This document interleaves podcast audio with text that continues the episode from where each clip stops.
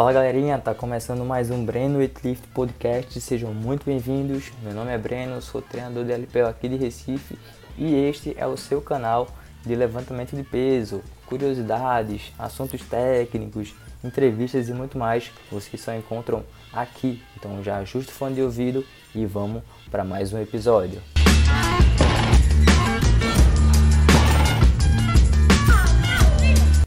Antes de começar o episódio de hoje, gostaria novamente de agradecer a todo mundo que acompanha o canal, que manda feedback, crítica, sugestão, enfim. Vocês só me ajudam a fazer o canal crescer ainda mais e me motivam a continuar fazendo esse trabalho maravilhoso sobre essa modalidade que eu tanto amo.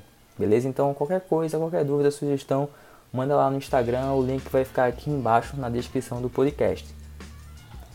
E o conteúdo de hoje é a segunda parte da entrevista com o nosso querido Fernando Reis, maior atleta da modalidade aqui do Brasil, certo? E nessa segunda parte eu realizei algumas perguntas que vocês me mandaram lá no Instagram.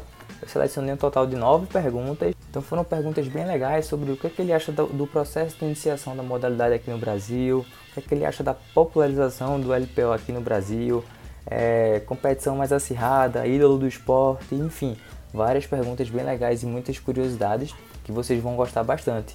Então, já ajusta o fone de ouvido, já ajusta aí o volume e vamos para a entrevista. Atenção para o top de 5 segundos.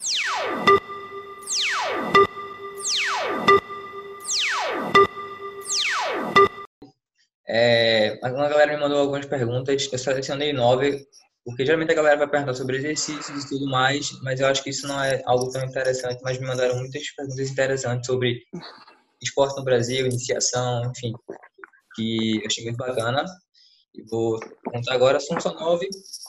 A primeira pergunta, né? Ainda falando de competição, com quem foi a sua competição mais acirrada? Por uma colocação ali, enfim, quem foi o atleta que deu mais trabalho?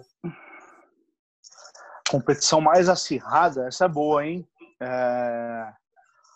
Eu acho que eu acho que foi foi o objetivo primeiro de, de ganhar um campeonato pan-americano, né? O campeonato pan-americano era um campeonato muito forte na categoria super pesada, então eu, eu demorei, pô, acho que nove anos aí para conseguir ser campeão pan-americano. Então foi essa, essa foi uma competição mais acirrada, porque sempre quando eu comecei no Brasil e eu acabei é, melhorando muito rápido. Eu, eu, cada competição eu quebrava recorde nacional e ia evoluindo. Então, no Brasil, eu nunca tive uma competição é, acirrada. E eu acho que no, no Campeonato Pan-Americano que, que, realmente é, começou a, a, a, mostrar realmente a competição mais acirrada. Então, acho que eu não consigo nomear uma competição em si. Toda, toda competição é, é dura, toda competição tem um, é um desafio diferente, mas eu não consigo nomear uma competição que tenha sido a mais acirrada. Entendi. Você começou a treinar com uns 11 anos mais ou menos, e a sua primeira competição foi com qual idade? Só nível de curiosidade. Com 11, com 11 mesmo. Depois de ah. 3, 4 meses eu já estava já competindo. Entendi. A segunda pergunta é, a partir da sua vivência, da sua experiência de iniciação, é, o que você acha do processo de iniciação do LPO no Brasil? Ah, na sua época ela já era bem restrito, hoje a gente tem muito mais acesso à informação, tem o CrossFit que alavancou a modalidade tanto no Brasil quanto no mundo. Então, como você vê hoje esse processo de iniciação, principalmente aqui no Brasil, que é a, que é a nossa realidade, a minha realidade não é só uma realidade mais, mas já foi por muito tempo. Uhum. Como é que você vê isso? Pô, eu acho que a modalidade vem crescendo muito, é, eu vejo com bons olhos. Aqui nos Estados Unidos também teve um boom. A modalidade de levantamento de peso vem crescendo muito, muito, muito. Cada vez mais tem, tem novos adeptos. É, e no Brasil a gente está começando essa a desenvolver esse novo novo grupo aí de professores. Eu acho que isso é o mais importante. Você não consegue desenvolver atletas se você não tiver professor. Então existem é, uma uma nova onda aí de professores que eu vejo com, com bons olhos que estão aprendendo levantamento de peso, estão se afiando em termos de conhecimento. Você é o exemplo disso. É, e tantos outros que fazem nossos cursos também e, e que estão buscando conhecimento para conseguir repassar e começar a trabalhar da melhor maneira possível. Então, acho que é, é, o, o problema é que quando eu comecei, não existiam profissionais capacitados. Hoje em dia já existe uma capacitação muito grande de profissionais. Agora a gente tem que começar a repassar isso para os alunos e eu tenho certeza que a próxima onda vão ser alunos cada vez mais fortes, atletas cada vez mais fortes, quebrando os recordes nacionais e posteriormente competindo em campeonato internacional. Acho que essa, esse é o movimento que, que, que vai rolar agora no Brasil nos próximos anos. Sim, sim. É, os Estados Unidos que recentemente teve uma mudança aí, né? Contratou o Pires Dimas, né? Da Grécia. Tá reformulando a, a, o esporte aí. E... Justamente. Tá vindo bem forte, né? Que são aqui na, na, na no continente. Acompanham alguns Muito atletas. Forte. Muito forte. Os atletas juvenis estão... Tem atleta campeão mundial, tem atleta recordista mundial júnior, tem atleta medalhista mundial adulto, tem teve a, a, a Catherine Ai, que foi campeã mundial Sim. adulto, então são resultados expressivos que, que com certeza é o resultado de toda essa contratação e essa movimentação que a Confederação Americana vem fazendo. Isso é, é um dos objetivos que pô, eu gostaria muito de conseguir implementar no Brasil, é, esse, esse, esse tipo de gestão que é feito pela, pela, pela Confederação Americana, que é, um, é uma gestão é, menos engessada e, e com muito que, que, que, não depende, não tem muito bloqueio em termos burocráticos. É tudo muito fácil. Eles, eles, eles acabam facilitando a vida de todos que estão ao redor e o resultado acaba acontecendo de uma maneira natural. Entendi. Já começou a falar essa questão de burocracia, né? Vamos nessa questão política, da política esportiva aqui no Brasil, principalmente para o LPO. Quando eu estive lá no Rio, é, comecei muito com Aveiro e por isso que eu decidi competir, né? já tinha essa pretensão, mas tinha as, as dificuldades, tipo, como é que eu vou competir, me inscrever em alguma federação, como é que faz toda essa burocracia. Ele falou muito de burocracia. O Brasil tem 26 estados e Distrito Federal, enfim, e só tem, se não me engano, sete federações, cara. Então, como é que é tão grande, com tantos estados, não tem da federação? Pernambuco, que é onde eu moro, não tem federação. Aí o, o Guga Bomba, né, que você conhece, Gustavo Bandeira, já tentou, já tentou abrir, teve muita dificuldade. E penso em abrir o Aveiro, fica me enchendo o saco para abrir também, porque é, uma, é algo muito bacana que vai alavancar o esporte aqui, que depende muito da gente, né? Você tem a federação, só para dizer que tem, mas o esporte quem vai alavancar é a gente, tendo federação ou não. Mas qual que, qual que, é a sua visão sobre a política esportiva brasileira, principalmente dentro do, do levantamento de peso, cara? É, acho que a gente tem que ver em, em dois, dois é, espectros diferentes, né? A política brasileira de alta performance é muito boa. É, a parte do Comitê Olímpico Brasileiro, os caras são muito organizados, são realmente muito bem intencionados, são os, os melhores profissionais com as melhores intenções, tentando realmente facilitar a vida do atleta e fazer com que o atleta consiga ter um desempenho melhor possível nas competições. Isso é Comitê Olímpico Brasileiro. Agora, em termos de, de confederações, a minha experiência no levantamento de peso, infelizmente, é uma experiência que, que deixa muito a desejar. É, vendo como outras é, confederações trabalham, até aqui nos Estados Unidos, é, mostrando essa parte de, de, de, de buro, buro, essa parte burocrática que o Brasil tem é realmente é, é difícil de entender. Você mesmo falou, pô, eu quero competir. Como é que eu faço para competir? Não dá para competir. Você não consegue se filiar, você não consegue é, competir em lugar nenhum. Aqui nos Estados Unidos é muito simples. Não importa o estado que você esteja, você quer competir, você vai procurar um campeonato que seja um campeonato regional, você vai fazer a sua inscrição diretamente para a confederação, paga uma taxa, não tem nada de, de federação, federação é, estadual. Sim. Você paga, paga uma taxa para a confederação compete nesse campeonato regional, esse resultado vai para vai a confederação, e se você tiver o, o, o, índice mínimo, você vai competir no campeonato nacional. Então, existem campeonatos aqui que acontecem com 1.800 atletas. 1.800 atletas. É realmente algo impressionante. E se você for no nosso campeonato nacional, tem 60 atletas. É complicado. E além de, do mais que sai o calendário, do, do Campeonato Brasileiro, por exemplo, que eu ia competir esse ano, né? ia começar a competir esse ano em maio, ia me federar pelo Rio de Janeiro, apesar de ter, ter aberto aqui o Maranhão e a Bahia, mas questões burocráticas aí ainda não são, são regularizadas, mas conheço os dois presidentes das duas federações, ia competir no Rio, e aí o campeonato ia ser em setembro, beleza. Aqui é a data, não tem, tem tipo, mês de setembro. Aí, por exemplo, você que mora em Miami, vem competir aqui, pô, você tem que ficar à deriva para comprar passagem de última hora, aí muitos atletas reclamam disso, do, do atraso, e é, é, algo que é absurdo, porque a gente tem, é, como atleta, a gente se baseia numa competição. Você se baseia nas Olimpíadas para montar seu ciclo.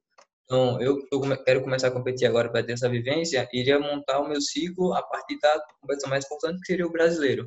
Mas aí tem lá o mês, mas não tem a data. E questão de logística, porque trabalho, não, é, é, compromisso, é muito complicado. É, isso, o único, é o único país do mundo que você tem um campeonato que é o mês inteiro. Você não sabe que dia que é o Exatamente. campeonato. E é falando um pouquinho agora de ídolos, cara. Qual que você falou um pouquinho, né, que assistia alguns atletas. Qual atleta que você mais admira? E aí tanto homem, tá? Quanto mulher, apesar de que o LPO veio a primeira Olimpíada que teve mulher, se não me engano, foi em 2000 em Sydney. Então, isso, isso mesmo. Quais são os que você mais admira? Ou, ou quais, né? Pô, eu, eu acho que são eu acho que para você para eu conseguir admirar uma pessoa eu preciso conhecer tanto a parte esportiva quanto ela como como ser humano. É, o, o Pirros Dimas é um cara que eu admiro muito. É um cara que é sensacional. Quando você lida com um cara você vê a simplicidade dele. Você como ele você vê como ele trata as outras pessoas. Porque muitas vezes é, eu acabo me enganando porque as pessoas são muito generosas comigo. Por, por, por essa figura que eu tenho de ser um atleta de alta performance mas eu observo como essa essa pessoa trata o resto das pessoas sim, sim. e o Pirro Dimas eu consigo ver que ele é um cara é, fenomenal então para mim eu acho que ele é o, o, número um aí em termos de resultado são três três vezes campeão é, olímpico diversas vezes campeão mundial é, foi realmente um cara fora da curva. E mulher, mulher eu tenho eu tenho algumas algumas admiradoras. Acho que eu tenho a Lídia Valentim pela figura feminina, pela figura bonita que ela tem, que ela que ela realmente traz para a modalidade. É, pela também pelos resultados que ela teve, ela sempre foi em quarta, quinta colocada e depois com todo esse esse problema que teve do escândalo de doping, ela, ela pegou as medalhas que eram que eram dela por direito. É, hoje em dia tem algumas atletas novas no Brasil. Eu admiro muito a Nicole. A Nicole Sim. Sintra é uma atleta pô, sensacional, que eu não tenho a mínima dúvida que vai chegar e vai destruir tudo nas competições internacionais. Já vem fazendo e vai fazer quando, quando virar adulta. É, eu acho que essa menina aí, eu com certeza coloco minhas fichas nela e, e torço muito por ela. Aproveitando esse gancho que você falou da Nicole, mandaram para mim que foi o que tem que ser feito no Brasil para que tenhamos outros Fernandes Reis no, no Brasil, né? E quais são as atletas que você coloca expectativa, né? Uma delas é a Nicole, porque até começou com vocês bem jovem lá no CT, né, de vocês. Eu já treino com o Cubano na, na Black Sheep e vem muito forte. Então, como é que você, o é que você acha que a gente tem que fazer para surgir novos talentos e outro atleta de um nível tão bom ou maior que o seu no, no Brasil? Isso, isso é uma pergunta muito complexa, Bruno. Uma pergunta muito complexa, Breno, porque é, são vários fatores que envolvem para você conseguir formar um atleta de alta performance. Primeiro, investimento, é, tempo. Você precisa de pelo menos 10 anos aí de treinamento. É, você precisa de uma estrutura familiar, que eu acredito muito nisso. Por isso que eu tenho certeza que a Nicole vai chegar, pela família que ela tem por trás dela, dando suporte. É, só uma história bem, bem breve. É, quando ela começou a treinar no Pinheiros, que a gente trouxe ela para o Pinheiros, eu conversei com o Cuba, a gente conseguiu trazer ela para o Pinheiros. É, o pai dela, eles moram em Tapsirica da Serra, que fica uma hora e meia mais ou menos de, do, do Esporte Clube Pinheiros. O Esporte Clube Pinheiros, para quem não conhece, é um clube privado, o maior clube da América, da América Latina, o maior clube poliesportivo. Tem uma estrutura fantástica e, e a Nicole vem treinar todos os dias e o pai dela fica aguardando ela treinar o tempo que for, três horas, quatro horas, cinco horas, do lado de fora do clube, esperando ela acabar o treino para montar a moto e voltar para casa. Então, é, pela, pela, pelo sacrifício da família, pela base familiar, eu acredito que essa menina vai, vai, vai, vai chegar muito longe, até mais longe do que eu consegui chegar. E você até contou essa história quando eu fiz lá o curso, você contou isso, eu achei bem bacana realmente a família tem um peso muito, muito grande, né? Você, cara, se a sua, a sua família não, não, lhe apoia em alguma decisão, qualquer que seja, você tem que brigar contra a família para fazer uma decisão e isso já dificulta bastante. Quando isso está aliado, atleta ter sucesso, às vezes ainda acaba esquecendo o fator de investimento, fator político, a gente tem um gás a mais para conseguir. Isso é bem bacana, essa história da Nicole e a sua também, que a sua família apoia bastante. E sobre a sua categoria de peso, né? Em qual categoria de peso você começou a competir e como é que foi decidido assim, pô, você vai competir nessa categoria e se você já teve alguma dificuldade para não, eu não vou nem dizer bater peso, né? Porque essa categoria ela é a super pesada, mas a galera acha que, ah, porque é super pesado, o cara tem que ser mega ultra gordo, né? assim. Eu tive a oportunidade de estar com o Fernando Reis, de estar com você, né? Ao vivo, e quando você vê o cara de perto, você fala, primeiro que tu legal pra caramba. Quando eu tirei a foto, eu fiquei, pô, eu sou um anão. E realmente, tá muito denso, muito grande, basta aquela capa de gordura, tem uma musculatura muito desenvolvida, e você tem meta de peso para competir, apesar de ser super pesado, tem meta de peso para competir por causa da sua altura também. É, para ter noção, se não me engano, o Lacha tem quase 2 metros de altura, tem 170 quilos.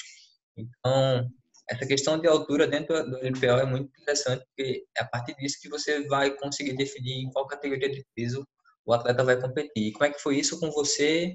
Dificuldade para bater peso em alguma competição? Como é que foi contar essa história?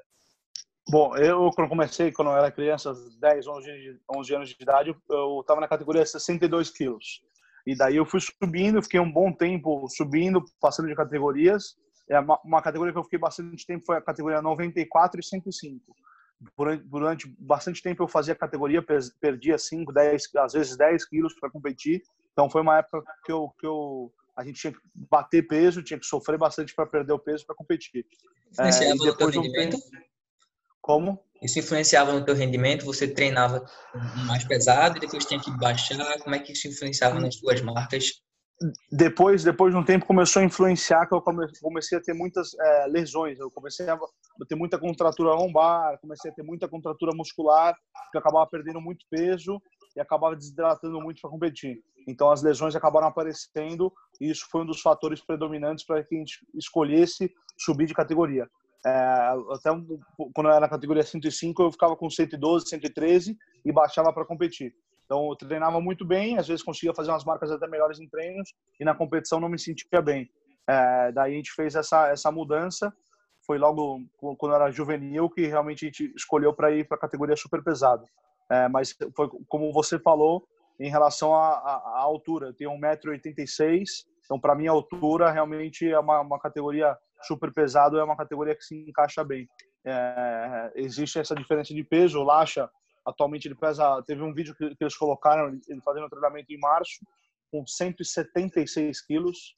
É, realmente é bastante. Eu atualmente estou com 155, é, mas é um, é, esse é, é, um peso que eu não, já não consigo subir muito, porque senão eu começo a ficar muito gordo e perder um pouquinho das, das características importantes para o levantamento de peso, que é flexibilidade, explosão. Então, eu acabo segurando 155, 158 no máximo. E teve até episódio que você contou, né, lá no curso, com o cubano, né, você acordava de madrugada para comer e voltava a dormir. Acho que foi Por bem, muitas... so... bem sofrido para você, né? Por muitas vezes. Aí a gente teve uma... Eu cheguei a, a ganhar 35 quilos em seis meses. Então foi realmente um processo aí de engorda muito forte. Onde a gente comia muito, muito. Comia de madrugada, cansei de comer de madrugada, cansei de comer de madrugada complicado. É, penúltima pergunta, na verdade, uma, um, uma consideração. Me fizeram uma pergunta que foi: existe algum perfil para competir, para se destacar no LPO? E eu, a pessoa que me mandou é uma aluna muito querida, eu na hora respondi para ela: o LPO é um esporte muito democrático, então não importa se você é pequeno, se você é alto, se você é gordo, se você é magro, pode competir no LPO, porque o LPO é uma, é uma modalidade que é dividida por categorias. Então, se você for mais baixinho, você for anão praticamente, você compete lá na 5'5", na 4'9", e de acordo com a sua altura, você pode competir em categorias mais, mais altas. Então, eu até respondi para ela que não tem um fenótipo específico, mas existe dentro de cada categoria um perfil específico. Então, por exemplo, você for competir, você bem generalista, bem radical, o cara de 1,85 que quer competir né, numa categoria baixa, é, acho que meia, hoje atual 67 ou menor, 55, por exemplo, né, que os caras são muito anão, não tem como. Então, e, se o cara mais baixinho, de uma 55, por exemplo, que está competindo na super pesada, não vai conseguir, porque essa questão de cada categoria vai ter o seu perfil, né? É bem interessante. Com certeza. A categoria são os atletas mais altos, se não me engano. Com certeza, com certeza. Cada, cada categoria tem o seu, o seu padrão físico, né? Não dá para fugir muito disso, mas você tocou num um ponto muito importante. O esporte é, é uma, uma, ferramenta muito forte de inclusão. Não importa, é, não importa nada, né? Realmente no esporte é, é o melhor que, que vai vencer. Então, é, todo mundo pode, pode praticar, todo mundo pode conhecer. Eu recomendo para todo mundo. O levantamento de peso é a modalidade que, que, que vai melhorar a sua postura, vai diminuir o seu gasto energético. Então, é, levantamento de peso vai te preparar melhor para a sua vida, com certeza. Acho que assim, qualquer esporte todo mundo pode praticar, né? Mas o LPO, você por categorias, você tem mais chance de competir, por causa disso que, que é muito bacana.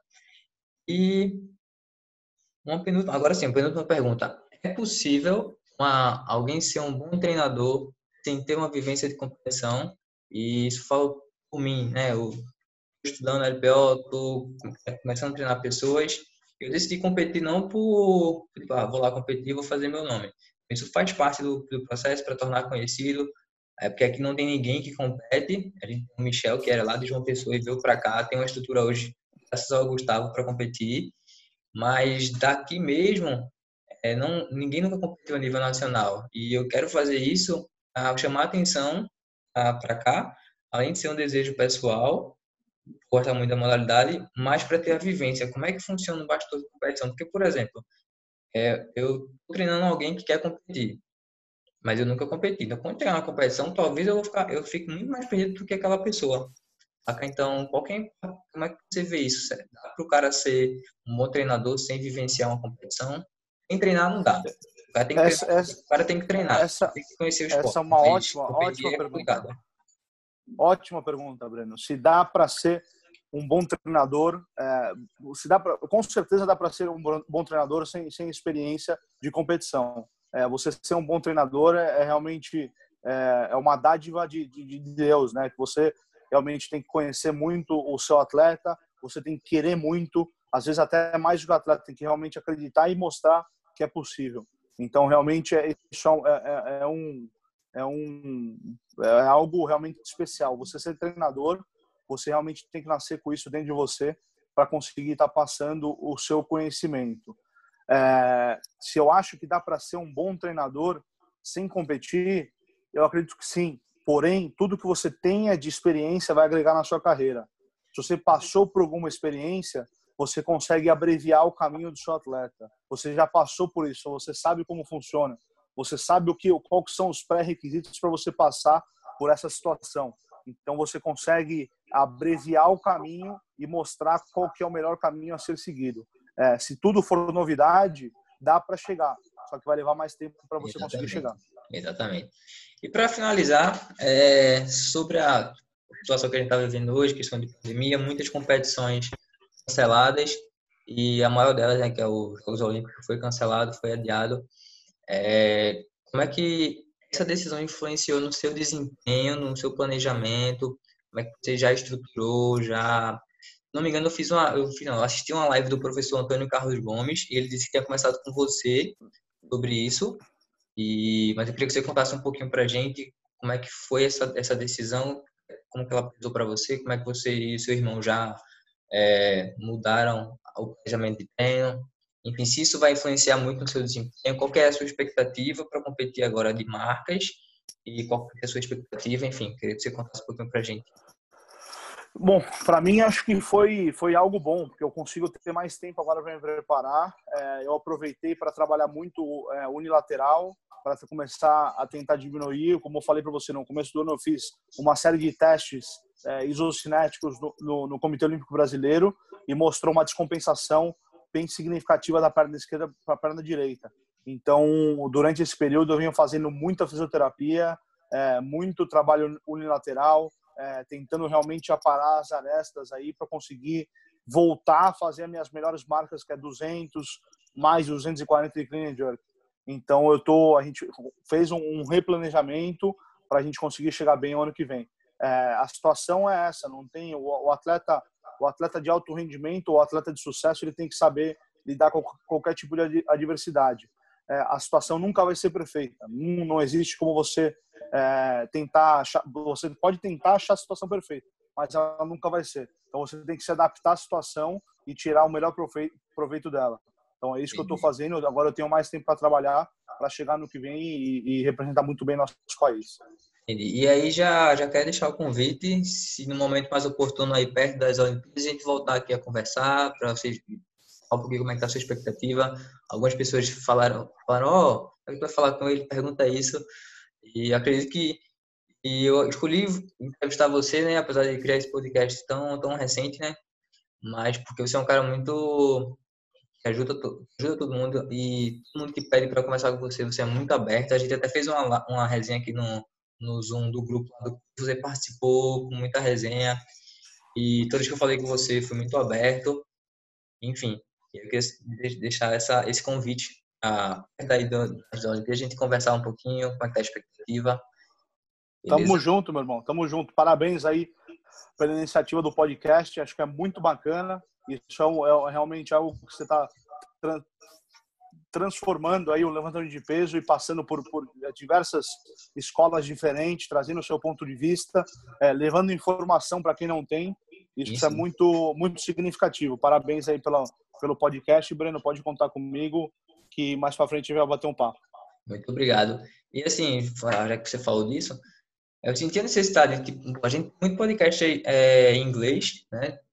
E sobre LPO, tem muita gente boa nos Estados Unidos que eu acompanho no Instagram, mas aqui no Brasil o acesso à informação, apesar de hoje ser maior, mas muita gente ainda tem dificuldade, por exemplo, em, em contactar treinadores e em sair para fazer um curso. E assim, o máximo que eu tento, lá, vou fazer os cursos e vou aprender e trazer para cá todo mundo que vem trocar ideia comigo no Instagram, sou super aberto do meu ponto de vista, apesar de ser uma pessoa tão jovem e ter tão, tão pouca experiência, né, comparado a você, comparado ao Dimas, ao Cubano, mas às vezes o acesso à informação por atleta, atletas mais experientes ou treinadores é muito difícil. Então, se cada pessoa dentro ali do seu do seu contexto fizer um pouquinho, o esporte só tende a crescer. E esse, esse, trabalho aqui de fazer o podcast para mim não é não é trabalho, para mim é um prazer porque eu pô, eu estou aqui no sábado, 9 horas da noite, conversando com o Fernando Reis, que é o maior atleta dele do Brasil. Isso é uma coisa fantástica. E para mim vai ser muito bacana trazendo pessoas aqui para contar um pouquinho da, da, sua da sua história no esporte e agregar bastante para fazer que a minha meta é fazer com que o LPO cresça dentro do Brasil cada vez mais, começando aqui onde eu consigo, cada um mudar um pouquinho a sua realidade, tá? Então, fantástico, eu... fantástico, meu irmão. Eu gostaria de, de agradecer a conversa, tá? Muito, sempre muito gente boa, muito gentil. E até teve uma resenha, né? Porque aqui, aqui a gente fala muito meu querido, meu lindo, e eu fui falar com você, meu lindo, e foi uma resenha do caramba lá. Porra, meu lindo pegou pesado, aí pegou pesado, meu lindo foi foda, porra. Foi pra, pra galera ver como que é o nível, né? O cara, o cara é ídolo. Tipo assim, eu conversando com a, com a minha, ela fez assim, o atleta você admira, e o professor você respeita. Então, se você é um atleta quer ser admirado, o que você faz, os resultados que você alcança, é, já é muito bacana. A forma como você trata as pessoas é muito bacana. E para você ser mais, para ser respeitado ainda, muitos atletas não, entendem isso. Você pode ser muito foda em resultado, pode ser muito foda na, na porra toda, de, palavra. Mas se você não trata bem aquelas pessoas que, que, mesmo sem você conhecer, mas te apoiam, são fãs. Quando ela vai falar com você, se você trata essas pessoas de forma rude, cara, você nunca vai ser respeitado e as pessoas vão perder ainda mais a, a admiração do atleta. Então, galera que é atleta aí de alto nível, cara, você já é admirado por ser um atleta no Brasil, que é muito difícil, e pelo que você faz. Mas se vocês querem ser realmente respeitados, tratem sempre bem a galera que é fã, que apoia, que compartilha o trabalho de vocês. Às vezes o cara nem te conhece, mas o cara compartilha lá todos os teus vídeos e fala, pô, esse cara é muito massa, eu quero conhecer ele. Enfim, você é um cara que consegue, consegue juntar isso. Então eu admiro e respeito muito a sua pessoa. E a galera conhecer um pouquinho, né? Sobre isso. Valeu demais, Bruno. Tamo junto, meu irmão. Obrigado.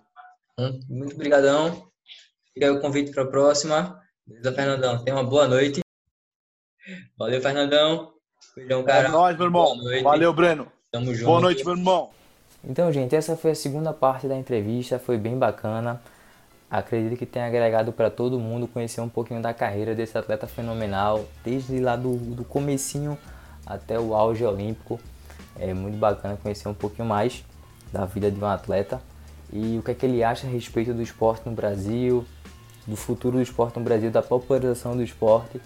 Foi mais um, um auge aí da minha curta carreira profissional. Fiquei muito feliz, principalmente como fã do esporte, poder estar entrevistando um atleta de tanto renome. Então fiquem ligados aí nos próximos episódios que vai vir muita coisa boa. Qualquer dúvida, sugestão, deixa lá no Instagram. O link vai estar aqui na descrição do podcast. Um beijão e até a próxima. Que a força do bigode esteja com vocês.